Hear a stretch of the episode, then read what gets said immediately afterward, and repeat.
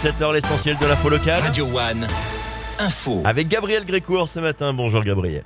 Bonjour Eric, bonjour à tous. Bientôt 60 jours de grève pour les salariés d'Honnête. Les employés de la société de nettoyage au CHU de Montpellier demandent entre autres une hausse de 5% de leur salaire et la mise en place d'un 13e mois.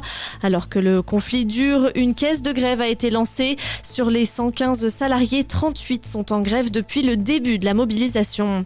La ville de Sète va porter plainte en cause un tag sur une plaque commémorative de la promenade du maréchal Leclerc. Un signe SS y a été marqué, une référence au nazisme.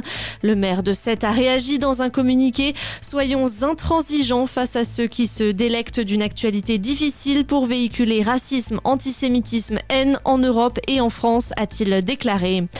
241 photos affichées sur le parvis de l'hôtel de ville de Montpellier. Elles représentent les 241 personnes détenues en otage par le Hamas depuis le début du conflit en Israël le 7 octobre dernier. Une façon pour la ville d'afficher son soutien aux otages et à leurs familles. Montpellier qui appelle à la libération immédiate et sans condition de tous les otages retenus par le Hamas. Au niveau national, une grande marche contre l'antisémitisme sera d'ailleurs organisée ce dimanche à Paris entre le Sénat et l'Assemblée nationale. L'appel a été lancé par les présidents des deux chambres du Parlement, à savoir Gérard Larcher et Yael Braun-Pivet. Dans l'actualité également, et de 16 pour la 16e fois depuis son arrivée à Matignon, Elisabeth Borne a dégainé un nouveau 49-3 hier soir à l'Assemblée nationale. Cette fois pour faire adopter sans vote le second volet du budget de l'État.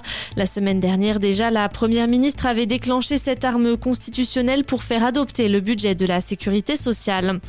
Et puis la région Occitanie brille pour sa production d'olives. La récolte a commencé en septembre. Notre région représente 28% de la production d'olives en France. Elle est la première région pour l'olive de table et la deuxième pour l'huile. Très bonne journée sur Radio One. Ça me rappelle une chanson ça, c'était Aimé de l'huile. Merci beaucoup Gabriel. Prochain point avec l'information locale sur Radio One. Ce sera dans une heure.